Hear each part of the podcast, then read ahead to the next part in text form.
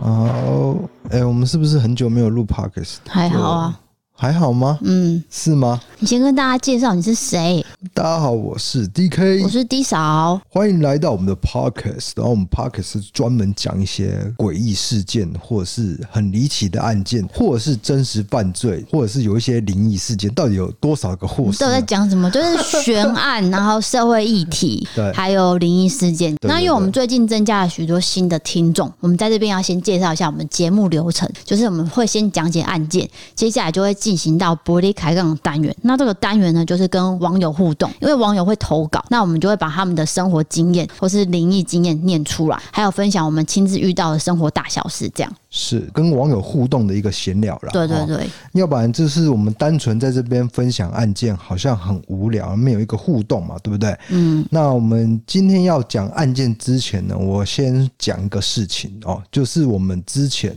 有针对某个特殊的案件，台湾的案件哦，做一个分享。那分享之后呢，诶，真的有警察哦，看到我们的分享，就是真的有联络我们，对，对，然后就是用 email 联络我们，就是说告诉我啊，你这个讯息是从哪里来的？因为他办这几个案子哦，就是好像办到呃。瓶颈。哎，一个瓶颈这样子，那就呃，针对我们这个讯息来源来做一个跟我们联络这样子。对，那因为现在这个事情还不能跟大家透露，等到之后有个眉目呢，我们再跟大家分享。对我还不能讲是哪个案件，我觉得你做真实案件做到真的有警察来上门跟你问事情，那真的是一个成就啦，我觉得啦。算是说可以帮忙到警方破案的话，也是我们的荣幸。对，那之后呢，我们会做。如果你有关注我们 YouTube 的频道的话，我们会继续追查这个案件。那这个目前这个警察有密密切跟我们这个嘿联络跟配合。好，进入我们今天的案件，我们今天要讲什么样的事件呢？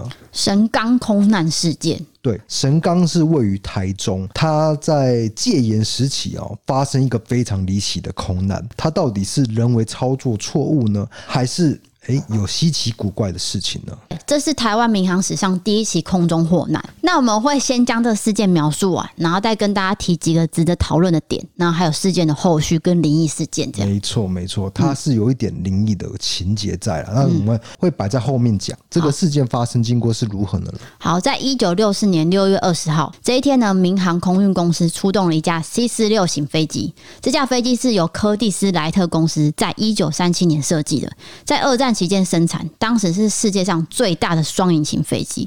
在出事当天呢，这架飞机飞龄已经有二十多年，可是呢，平时是有在保航的，所以是保持在安全适航的状态。这架飞机是很老，没有错，但是已经服役二十年了嘛。但是它平常有在做保养，所以还 OK 就对了。嗯，当天这个班表是非常密集的，总共要飞八个航点，而出状况的呢，就是最后一个航点是由台中飞往台北，在下午五点四十七分起飞，预计是晚间六点二十降落，可是最后就失事了，永远都无法抵达到台北的航点。是，所以就是从台中出发，然后就呃就坠毁，对。它就没办法抵达台北这样。对他本来要到台北，可是最后是在台中神冈失事的，其实才刚出发不久、欸，你这样算来，因为它是坠毁在台中。五分钟啊！对啊，它才出发五分钟就坠毁，那当中必定有很奇怪的情节咯。接下来我要继续讲下去。这边要提到，一九六四年呢，第十一届亚洲影展是在台北举行的，各国的明星还有好莱坞巨星全部都在台北市立体育馆内共享盛举。是，这是中华民国政府迁台之后首次举办的国际电影活动。那政府呢，更邀请到了马来西亚电影大亨陆云涛夫妇。在影展闭幕之后呢，陆云涛就受到蒋介石跟宋美龄的接见，商讨一些投资电影的事情。那陆云涛夫妇这边，我们等一下会特别拉出来讲，因为他是一个非常大咖的人物。哎、他都可以见到蒋介石，那一定是非常大咖嘛，对对不对？之后，超级重要人士，包括陆运涛夫妇，也都坐上了这一架 C 四六飞机。好，在一九五三年获得奥斯卡最佳男主角的威廉霍顿，本来也要坐上同一架飞机哦。哎、各位，奥斯卡最佳男主角、哎，所以等于是他在这个影界的地位是非常的，就是已经是最高殊荣了。嗯，那最近一次的奥斯卡，大家知道是谁得的吗？哎、你不知道嘛，对不对？我还讲他是离题了、欸、瓦昆菲尼斯，呃， ，OK，演小丑的我。知道。因为你不知道威廉霍顿是谁嘛，嗯那你就把他想成瓦昆菲尼斯来台湾参加影展就对了。你这样子去比喻啦，嗯对哦，，那好险他没有坐上这架飞机。对，你你想想看，瓦昆菲尼斯差一点坐上一架要失事的飞机，在台湾要坠毁了。哎、瓦昆很衰、一直被你比喻他要失事。哦哦，哦好好好，抱歉，因为大家不知道威廉霍顿是谁嘛，太久以前人物了嘛，他得过这个奥斯卡奥斯卡最佳男主角，我就用最近一届的奥斯卡最佳男主角来做一个譬喻。总之他没有坐上去啊，因为如果他坐上去的话，他就是一起也过世了。哇，那个国际头条啊，对差一点，好，这边要特别提到有两个乘客也登机了，他们分别是海军上尉曾阳跟退役军官王正义，这这两个人就跟民航公司售票处买票，指定一定要坐这一班 C 十六。可是售票小姐就觉得很奇怪，诶、当时空军每天都有一班马公直飞台北的飞机，只要是军人或是眷属都可以免费搭乘。可是他们就跟小姐说，诶、这军机不好坐，引擎声很大声，很不舒服，我们要花一点钱自己坐好一点的飞机。哦，可是售票小姐还是觉得很奇怪，她就说：“哎、你们可以坐马公直飞台北飞机啊，你们不用特地从马公转飞台南，在台南再转飞台中，再飞台北，哎、这样转三次。对，转三次，然后还额外花钱就对了。”，对，可是他们两个执意就是要坐这架飞机。是所以让售票小姐姐很有印象，就是这两个人。好，在当天呢，这两个人曾阳与王正义就跟其他乘客一样依序登机了。那当时呢，机场是没有任何金属探测器的，不像现在说哦，哔哔哔哔那个门，对，当然了、所以就是，也就是说，你夹带一些金属东西，例如手枪的话呢，是可以过得去的。嗯，当天呢，C 四六就载着很多重要人士，在下午五点半从台中水南机场准时起飞。好，一开始呢就很正常的爬升，照理讲哦，应该要往北边飞往台北，对不对对？对对对对可是才刚起飞五分钟，哎、它就往南边飞耶、对，完全往反方向就对了、啊。嗯，可是当时空中呢是没有任何需要回避的理由，没有其他飞机，也没有障碍物，为什么要突然转向？就它飞航的那个记录方向非常奇怪，为什么突然往南呢？对，好之后呢，C 四六呢航向非常不稳定，先从南往西，然后再往北边飞行。这时候台中神冈就有位正在农耕的农民，就刚好目睹到 C 四六从头顶飞过。这个当地的居民其实都很习惯飞机声了，因为那个时候神冈机场就在附近嘛，所以大家当然就很习惯头顶上有飞机飞来飞去嘛。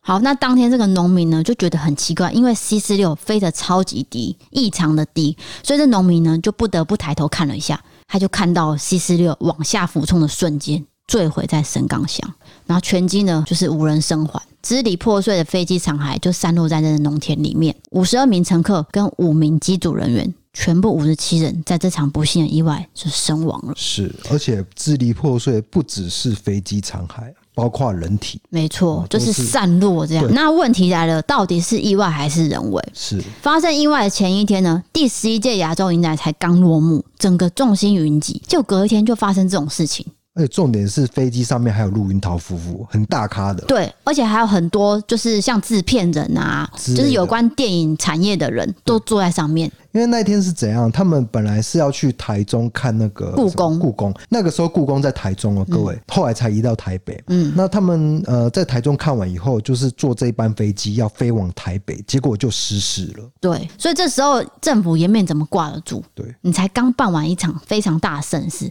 隔天就意外。而且那个时候是戒严呐、你怎么可能跟老百姓交代那么详细？所以你一定是打哈哈过去了。再来就是当天呢，天气是非常好的，是晴天，没有下雨，西南风三级，能见度也非常良好，绝对没有影响飞行。所以就先排除掉这个天气这一块。所以情治单位呢就往人为的方向去调查了。好，首先就要调查说本来要上飞机却临时改行程的人。对，因为这种人很可疑。为什么你临时要上？就是买了机票，结果没有上去。对，也有可能跟劫机者有所关联对。对对对对，好，总共有三位。第一位是临时请假的空姐，诶、这个为什么会临时请假？就是他算命的跟他讲说，你这天会大劫，哦，哇靠，真的被他躲过了。就他真的没有去、欸，诶，对，然后真的坠机。对，结果这个情治单位很好笑哦，他们就真的跑去问你是哪个算命师算的、啊。对啊，哎，可不可以帮我算一下？结果这个算命师就私底下在情治单位就是蛮红的这样子，对，那时候查一查就查到这个算命师嘛，那算命师也承认说，对，这个空姐是真的有来跟我问。对，那我也跟他讲说，这天你不能出事，不能出飞机啦。是对对对，真的算中啊啦。嗯，好。第二位呢，就是民航公司的员工，他是持免费票搭乘的，可是他临时取消，他没有做了。嗯，第三个就是临时决定退票的女乘客，这三个呢约谈之后都没有任何发现，代表他们就是运气很好，没有坐上这班死亡班机。单纯运气好没有问题的。对，好，那飞机上呢有二十名乘客是美国人，所以美国大使馆就派出人员一同参与调查工作。其中一名美国调查员在遗骸中就找到一本跟字典一样厚重的海军雷达手册对。但奇怪的是什么？它书里面是挖空的、哦，这挖空的形状是什么？手枪。就是等于是手枪藏在这本雷那什么海军雷达手册里面，对不对？对，这是一个很重大的发现，等于是说这个空中劫难就跟手枪有所关联了嘛？等于是劫机啦。，对要。不然怎么会有手枪放在那个雷达里面呢？雷达手册里面呢？但是这个重大证据马上就被现场政府情治单位火速收走了。只有联合报的记者在收走之前有拍到一张照片，但是呢，现在你只有在王丽珍教授写的《消失的航班》这本书上面才能看到，网络上是绝对找不到的。那如果大家要看的话，可以点我们的影片，我下面资讯栏有放，可以点进去看。这张照片只有王丽珍的这本书才有。好，那之后呢，陆续就找到了四十五口径的手枪有两把。所以呼之欲出，就是很明显，有人就是做出了劫持的动作啊，对啊，一因为定。两把哎、哎、不止一把呢，还两把呢哦。再来就是调查人员在驾驶舱内发现了一件撕烂的卡其布上衣，上面是有海军的肩章。那根据这个衣服撕裂的情形来判断说，当时可能是很很用力的扭打造成的。那调查人又继续追查，挖空的海军雷达手册是什么？是海军上尉电子官曾阳从造船厂图书馆里面借出来的书，手枪也是从军械室偷出来的。所以身份也确认了嘛。对，然后就往前调查，原来曾阳呢，在六月七号就跟自己的单位请了七天假，而他的私人物品在办公室收拾的非常干净，显见就是还有预谋规划劫机的情形。但是当时台湾省政府警务处长手枪不见，不见得跟飞机失事有关哦。这个根本是睁眼说瞎话吧？嗯，当时对于正副驾驶的验尸报告显示，两个人是没有遭到枪击的迹象。诶，这是说法跟报告，大家相信吗？对，我想应该大家都不相信了。问题是，就是政府当时对外说法就是这样，你人民不得不信，嗯，就是跟劫机是无关，跟手枪也是无关的这他样。们是封锁了有关这件事情的所有进度，等于是说他们要保持政府的威信跟颜面啊。对啊，他不能说啊，因为这件事情是因为是劫机，那等于是你政府管控不好嘛，嗯，所以他不能去承认这件事情，所以最后他是以什么样的方式结案呢？最后实施报告是将责任归咎在发动机故障，还有飞行员操作不慎酿成的悲剧。对，就是呃，飞机有问题，跟飞行员自己操控有问题，嗯，其实根本不是这样，是因为那时候是戒严时代，不能去公布啦。对，所以这些过世的飞行员就无辜背了一个大锅嘛。对，然后这个民航公司啊，这他们其实私底下职员都知道是劫机，但是他们不敢讲，嗯，因为政府已经这样子说了。那联合报在失事第三天也大胆的刊出那张照片，可是，在这件事情之后呢，就没有任何媒体敢去问神冈事件的真正原因。好，那事情真相到底是什么？我们可以从美国 CIA 的调查报告来看，这个文件呢本来是机密的，封面上面是写 confidential 啊， “呃 confidential” 这个字，就是机密啦，对，可是呢，同时它也划掉了。就是解密啦，因为它机密是会保存一段年限嘛。那因为已经过了那个时代了，所以就是目前已经是解密的状态。你你如果搜寻关键字的话，是找得到这一份美国的报告。它是设定四十五年后解密，所以期限早就到了嘛。好，那我们从文件就可以看到几个重点。第一个，飞机当天是满座的状态，可是有两个位置上是没有人的，是就是曾阳跟王正义。哦，他们离开位置了。对，第二个，飞机出事两天之后，曾阳跟王正义的尸体就被台北检调当局要求要立刻火化。好像要掩盖什么一样。第三个，驾驶林鸿基的头部在右侧有一个小洞，那左半边脸呢是由内向外翻开，这就是什么近距离的遭到射击的样貌。哎呀，就是被开枪嘛，那等于是打脸了之前那个高官的说法嘛。对，因为验尸报告根本没有记载这件事啊。对，其实他是被枪击的，嗯就是飞行员是被枪击的。好，第四个驾驶舱的门是有被人为破坏的迹象，也就是踹开的那种感觉。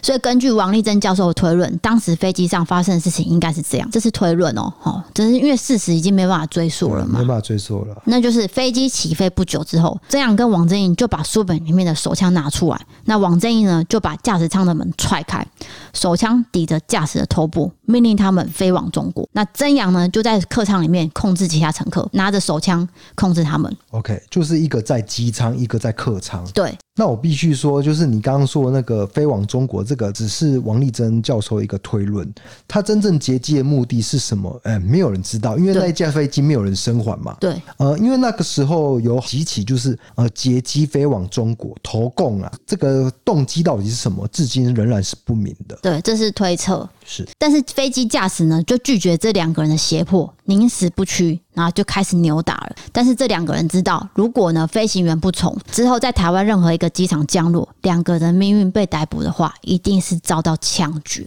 对，那为什么飞行员会不从呢？因为如果飞行员遵从他们要求，恐怕他们也会受到很大的牵连，对，所以他们宁宁死不屈，你知道就吗？是不要。结果呢，曾阳王正义是因为这样子狗急跳墙就开枪了。对，然后像那就选择跟机上五十五个人同归于尽。对，是这样子发生的。嗯，好，那这个事件呢，就让影坛折损了十四名优秀人才，也造成许多家庭的破碎。台语金曲歌王施文彬的父亲施国华，当时也不幸搭上这班飞机。是的，就是施文斌的父亲呢，他当时是呃飞机的维修人员之类的。哦，对，那他刚好就是因为以这个员工的身份搭上这台飞机，可能要飞去台北做什么事情，不晓得，就因为这样子啊死掉了。这样子嗯。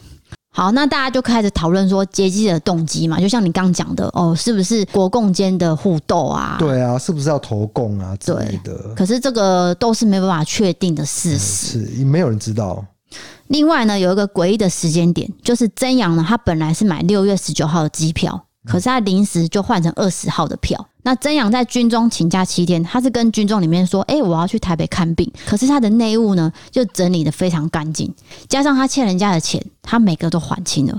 那人家欠他的，他也说我不要了，嗯，就很像说曾阳知道说我这一趟不会回来。有去无回喽。对所以你真阳到底要去哪里，我们不晓得。嗯，再来就是他改机票时间是跟陆运涛是一样的，对，因为陆运涛呢，他当时也改了机票时间，是时间点太刚好，好像说他知道陆运涛所有行程。是的，那为什么会知道这么清楚？好像是说政府知道之后派人去查，然后再去跟曾阳跟王正义说。就有一个阴谋论呐，为什么会刚好跟陆运涛这么大咖的人物同一班班机，你去劫他呢？嗯，你不是劫到一般的哦，你是劫到这个这么大咖的。对，而且你改来改去，这些机票时间点都跟他一样。好，那在这边我们就把陆运涛拿出来特别讲，因为他的身份非常特别，他是马来西亚跟新加坡的电影制片人，然后他也是鸟类学家跟摄影家。他是一九一五年生于马来西亚吉隆坡，他在影坛界是举足轻重的。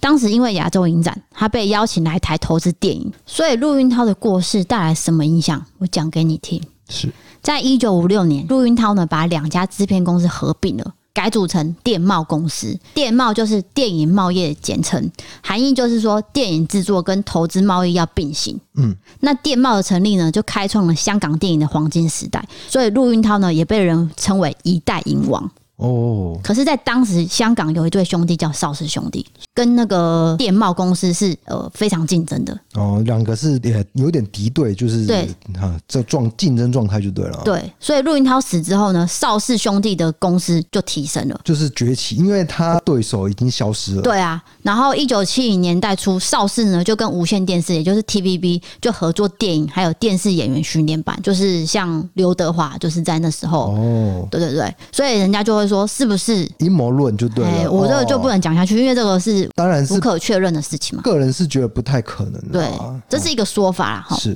再就是第二个，陆云涛他是一个非常奇特的影人，他富可敌国，他非常非常有钱。相当于郭台铭对，这样譬喻这样子。对对对，可是他热衷慈善，然后喜爱艺术，然后又很会摄影，是所以被誉为说世界最杰出的鸟类摄影界家之一。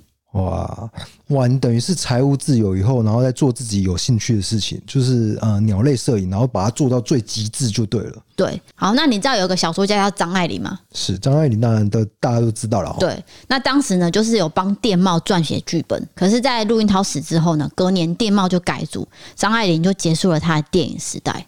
你要想，假使陆运涛当时他没有遇难的话，香港的电影艺术成就绝非今日可比。是第三个，陆运涛的立场是反共的，他是哦，支持中华民国，所以据说那一次他来台湾有投资五亿美元来新建这个大型片场的打算。哦，所以你要想，假使今天陆运涛没有过世，台湾的电影是不是有可能像香港当年一样蓬勃发展？好，那反正这一切呢，就是随着他的骤逝都成为泡影了，就什么都没有了。没错，所以大家都猜测说，曾阳跟王正义的目标是不是就是陆云涛？好，那这个事件就是讲到这边，因为有太多阴谋论跟没有办法确定的事实。那我们也是从王丽珍教授的这本书上面得知到很多讯息，才可以讲解给大家听。这样，对，这个这本书叫做《消失的航班》。那如果有任何出版社要跟我们合作的话，我们也非常欢迎这样子。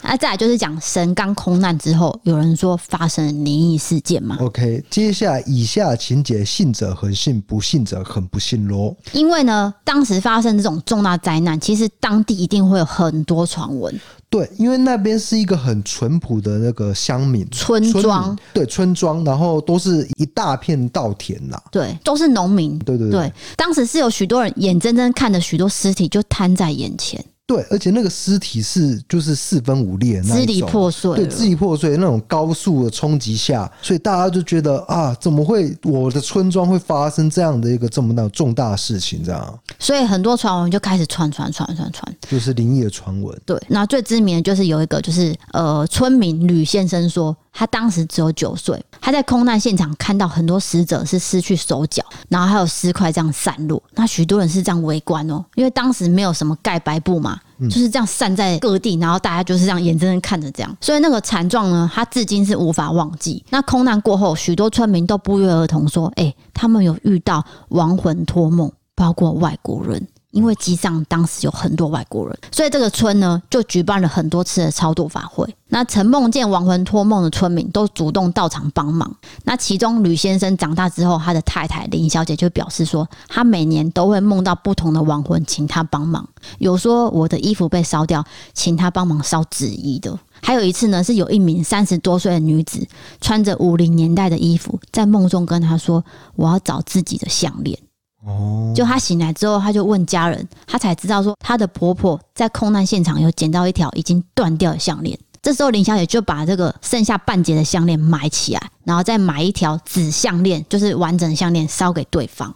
哇，这个这个很悬疑耶！自己的婆婆捡到项链，竟然有这样子的一个梦境出现哦。对，然后之后林小姐又梦到一个长发女子跟她说：“我也想要嫁给你的丈夫。”啊，冥婚对，就林小姐就惊醒之后，就去问了一位通灵的师傅，师傅就说不可以。可是她又跟丈夫商量，反正最后决定就是说，我连办三年的超度法会，然后我再把这个长发女子供奉在塔位里面，我也买红洋装跟嫁妆给对方。那最后林小姐呢，就跟丈夫在塔位前拜拜，丈夫就跟她说：“我可以接受你，但是你不能进屋内，你要尊重我的太太。”可是林小姐表示说：“哎、她原本常有的病痛哦，从此就消失了。”我是很想提出科学上的解释，但是我一提出来，哎、可能会破坏气氛，也会被骂 哦。上次有一个 IG。IG 的讯息把我骂的一一文不值，狗狗血淋 头，我不敢再提出任何科学上的解释，那就这个事件就信者恒信吧哦。那你继续讲，好，那吕家呢，本来是有神坛，它是供奉薛府王爷的。那在空难发生的时候呢，村民跟吕家人都认为说是神明保佑村民平安。对，就是任何一个村民都没有事情，对，他就是自己坠毁在一个农田里面，就没有波及到任何村民就对了，嗯，所以这个薛府王爷的香火就更旺更更旺旺，对，更旺。然后呢，信徒再合力盖一个新庙就对了。嗯，好，那现在呢，就是这个庙旁边的空地有设一座空难亡魂纪念碑，如果有住台中神冈附近的朋友，应该都有看过。其实你在 Google 地图搜寻这个空难神冈空难纪念碑，你是可以确切得到位置的，嗯，好，那今天的空难事件就是讲到这边了。非常精彩。如果你对于这个空难事件有兴趣的话，我们你就可以点我们以下的链接，看到我们的影片，我们有整理一些资讯给大家，还有照片。是的，或者是去看王丽珍教授写的书《消失的航班，航班》。重抱来歉，消失的航班没关系，这个不用剪掉，没关系，就是纯粹口误嘛。好，那今天的事件就讲到这边喽。我是 D K，白痴哦、 抱歉抱歉，进入我们这个伯利开杠的情节。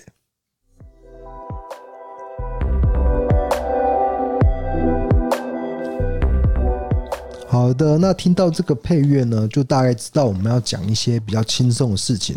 你今天有准备一些网友投稿的事情，对吧？对，那我在这边呢，也是跟新的听众讲一下，我们的伯利开杠的单元里面有有各式各样网友的投稿。包括灵异，包括生活，包括他的特殊经验都有。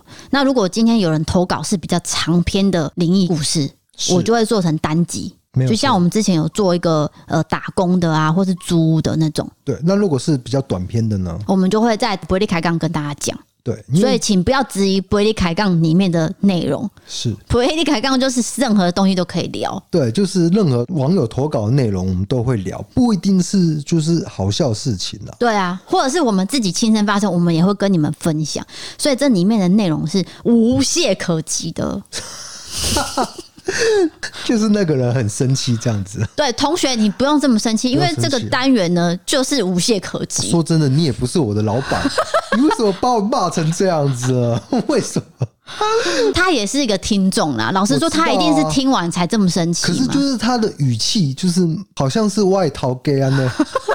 好，那我现在要讲的是一个小七，一个女生在新北市学校宿舍里面发生的灵异故事。 啊，第一个是灵异故事、啊，嗯，这个小七呢，当时是大四。那他先讲一下他学校寝室的格局，就是寝室呢是铁门比较重的那一种。那每间寝室有四个床位，床的布置就是上面是床，下面是书桌嘛。大家的宿舍不都长那样子嘛？然后你不是就会有楼梯爬上去？他每个课呢，每一周都只有两堂，而且都在上午，所以他下午都是很空闲的。当时他的寝室呢，包括他只有住三个人，所以他对面那个床铺是空的，大家就会拿来放杂物。那他跟其中一位室友都有养猫，那所以他们有两只猫就对了。诶、其实宿舍可以养猫还蛮特别这的、个很特殊哎、我想要知道哪一间大学。好，那那天寝室呢，就只有他一个人。那当天他晚上要打工，所以他下午呢就会待在寝室里面，例如说呃看电脑啊、睡觉等等的。然后那天他下午他就照常一样上床睡午觉，两只猫呢也跟着他一起睡觉，就在他旁边。嗯好，不知道睡了多久，他就听到有人开他们寝室铁门的声音。那为什么会听到？因为寝室的铁门是铁门，铁门的开门声都会通常比较大声。嗯，所以他就想说，诶，有铁门声音，是有人进来，应该不是小偷，因为那个是要用特定钥匙开的，所以他并没有去往小偷的方向去想，他只想说，哦，应该是室友或是有人进来就对了。然后他就没有特别去看，可是他就发现说，诶，那个人走进来之后，是开始一直乱翻他们每个人的桌子，啊，就是那个没有人睡的床也翻。然后当时他就想说，这个人是谁？怎么这么没有礼貌？他就想要起床看是谁。诶。被鬼压床，对不对？他没有这样写，他只说他不能动，然后呢，眼睛也睁不开。结果他就想说，哎、是不是猫咪在翻东西？可是他的脚深刻感觉到，就是贴在他的脚边嘛，猫。猫在他脚边，对对对不对，他可以感觉到，所以根本就没有动。而且猫也不可能去开铁门啊，所以不对啊可能是猫啦。对对对，然后又在想说是不是小偷？可是如果是小偷的话，为什么我现在不能动？就是也不对嘛。好，那他睡觉的时候呢，有把铁门上面的那个防盗门链锁起来，所以照理说，今天如果真的是小偷，也没有办法这么顺利的进来。所以他发生事情的当下，他脑子是很清醒的，他就一直在想说，这种人到底是谁？这个人到底是谁？这样。结果呢，那个人翻完他的桌子，他好像突然间感应到小七的想法，好像知道小七在这个空间，嗯，开始爬他的楼梯，哎、好恐怖哦！他就感觉到那个楼梯，因为他的楼梯就在床旁边，对不对？这感觉很像爬上来了香港鬼片呢、不只是香港嘛，日本也有这种啊。对啊，就是一步一步的接近，对对对知道你是醒着，然后对就是慢慢的接近你这样子。就那时候他在爬的时候，他就很慌，而且小七知道她是一个女生，就是感觉到是一个女生，然后他就发现说，哎、这个人爬了两格，就站在梯子上看着小七，哦，就这样一直看哦。那时候他的头是靠在那个梯子内侧的，所以他很明显感觉他的视线就是看着小七他这样。嗯，可是他当时心里没有很害怕的感觉，因为他说他当时以前有遇过更可怕的经验，所以他是有灵异体质，是不是？他是说他有遇过更可怕的经验，他只是觉得说，如果对方有恶意的话，他也可以感觉到这样。所以对方可能只是好奇，对他当时是这样想的。好，过了不知道多久，他就在耳边听到一个女生的叹息声，很清楚。 然后他就感觉到那个人飘在空中，飞到阳台飞走了。好，在他飞出去的那个瞬间，他就可以动。他可以动之后呢，他就看了一下，诶，他的猫真的就在他旁边睡死，嗯，没有动。他心里就觉得开始有点不对劲，有点发寒。等到晚上，他室友回家之后，他就问他们两个说：“你们到底有没有回寝室？”没有人回来过，两个人都是晚上七点之后才回来。所以排除猫跟排除室友就不知道是谁就对了。嗯哦对 OK，那他自己呢也很想要知道这个答案，所以他就去问事。哦，好结果那个老师呢就跟他说，这个只是一个路过的女生，好奇来看看他。那没想到说小七可以感觉到他，所以他就走掉了。哦，这故事结束。所以我就说这个小七投稿的这个人，可能就是体质比较不一样啦。对啊，可能是因为他说他以前有遇到比较可怕的经历，他可以感觉到对方是不是有恶意嗯，啊。他这一次是感觉到没有，对，好奇心的鬼这样子。对，就是路过而已这样。好，好，那感谢小七的投稿。再来就是比较有趣的经验了，就是跟你一样老晒。啊，老帅，踹好久没听到踹赛的经验了啊、好，来自台中的艾瑟哈，他是一个男生，他说。在十一月二十三号，哎、就上个月的事情而已。他说那时候他跟家人一起去找表弟玩，那表弟呢才刚上幼稚园而已，家人就在外面聊天，那他就陪表弟玩玩玩。这时候他感觉到说，哎、他的体内好像要放屁，他就想说，哦，我就把我的屁对着表弟的脸放好了。那不是不是不是我对你做的事情是一样的吗？就是很多夫妻情侣可能都会觉得这很有趣吧对？啊，他就拿这件事对表弟做嘛。是然后因为表弟很小，所以又是坐着，所以他这样子就是屁股翘高的姿势对着他，就刚刚好就对了。好，那时候他肚子就一用力，噗，这样。好，你也知道发生了什么事情，就变是拉屎嘛。是，可是呢，这个屎呢就喷了他表弟，满脸都是。因为当时他只穿一条内裤，所以表弟的脸呢从惊吓最后崩溃了。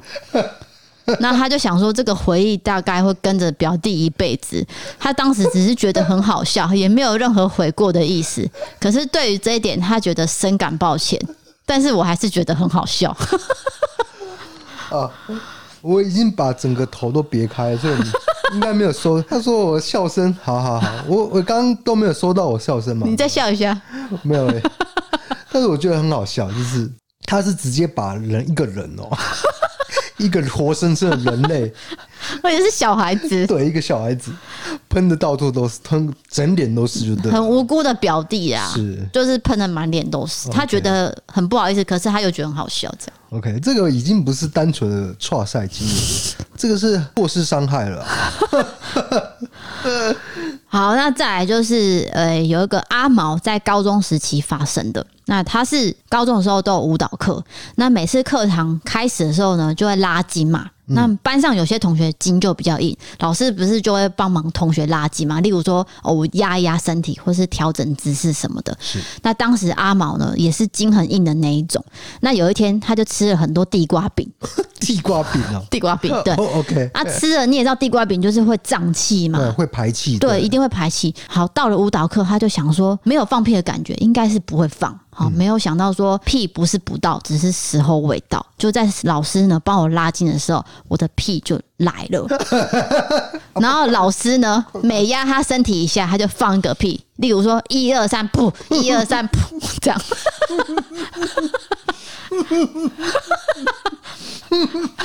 你不用遮住。哎我会被骂啊。 你做你自己啦，你不用管人家啦。那个那一则 IG 的留言让我 印象很深。OK，哦压一下就放一个屁这样。他到底是吃几 个？他到底是吃多少地瓜、啊？而且他是照着节拍稳定的放屁哦，所以同学都已经不知道笑到哪里去了，然后老师却不敢问他。老师没有，老师压着他，却没有问他这样。然后就这样子跟着节奏，还有同学稀稀疏疏的笑声就结束了，然后就开始跳舞了这样。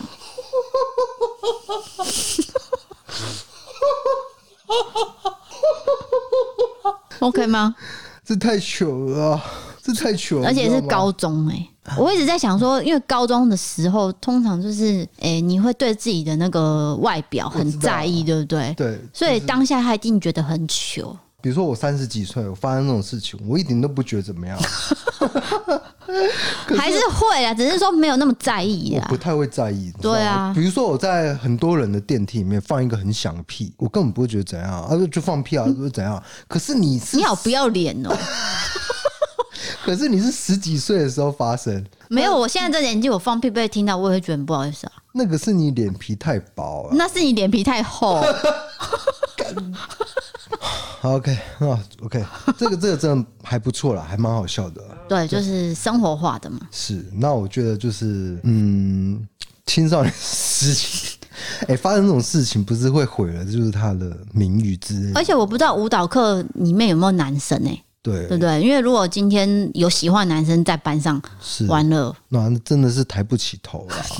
对啊，对我也不知道怎么跟人家解释我刚刚到底吃了多少地瓜饼这样。对，那真的是、 笑出来呀、OK OK，啊，那今天的事件就分享到这边了。对如果你有任何特殊的好笑经验或者是灵异的经验，都欢迎投稿。对，那投稿的网址放在资讯栏。那有些朋友呢，可能会选择用 IG 投稿，那我是可以接受。可是呢，说实在，我很容易忘记你投稿在 IG，对对所以对，我还是建议大家去投稿专区，我会整理的比较清楚了对。对对，方便我们整理啦。因为最近我收到一些 IG 的，可是我当下记得，我之后就忘记了，哦，对对对对，对因为 I G 的讯息就很太杂多了。很杂了，因为有些说啊是要跟你讲一些事情的啦，跟你讲说哦自己好好笑啊，或者是怎么，我嗯是啊骂你的，哎，对 干那个真的是骂的很凶， 你才在拍啥、啊 对，反正 IG 的讯息实在太杂了，所以建议大家还是去投稿专区投。那再来就是说，呃，我们呃现在已经是十二月底了嘛，对不对？对对对那我们年度商品呢，预计是在二月的时候会上市，那大家呢就拭目以待。那再来就是说。我们的 p o c k e t 是不定时的更新，我们没有办法说一个定期更新，所以也请大家见谅我。我。跟你讲，尽量是一星期一折或是两折啦，哦对对对，尽量啦，哦尽量。因为我们还有 YouTube 要顾，所以没有办法说专职的来一直录 p o c k e t 可是我觉得两星期只剖一折的话，可能就太少了。我觉得我们对还是要努力一下，回应观众期待了啊。我们两礼拜就有两集，对啊，没有错嘛？对啊对啊至少呃，平均来说，呃，一星期是有一集的，有有有有。那那可以哦了哈。对，那如果大家有什么想要跟我分享的呢，也欢迎到 IG 私讯给我。对，那最近也是收到很多大家鼓励的讯息，就是对包括说，呃，对于内容觉得很好笑啊，对，其实呃，正面的讯息是比较多的，可是我们就会偏偏在意那一 则，就是因为它它会特别显眼，你知道吗？就是呃，比如说十则里面有九则是鼓励，可是有一则是呃把你骂的狗血淋头的那个那种，你就会觉得啊，好像一根刺在那边。可是我们也要学习怎么消化这样的一个情绪啦。哈对，就是应该是说我们要多去看支持我们的人嘛，对对对对对对因为他毕竟还是我们的主轴。对对对对对对对，因为如果他今天不喜欢听，他可能就退订了，或是关掉了，那就可能不是属于我们的听众对，那我们就不去在意他我了。是觉得，如果你要给我们节目一些指教、一些建议的话，你可不可以就是理性的文字，就是对理性，然后就是嗯，语气可能就是好一点，就是就是温和的给予建议，理性对的啊建议，我们都可以听呐、是啊对，所以我们是很好讲话的，大家应该知道。好。那今天的节目就到这边喽，我是 D K，我是 D 嫂，我们下次下见，次见拜拜拜拜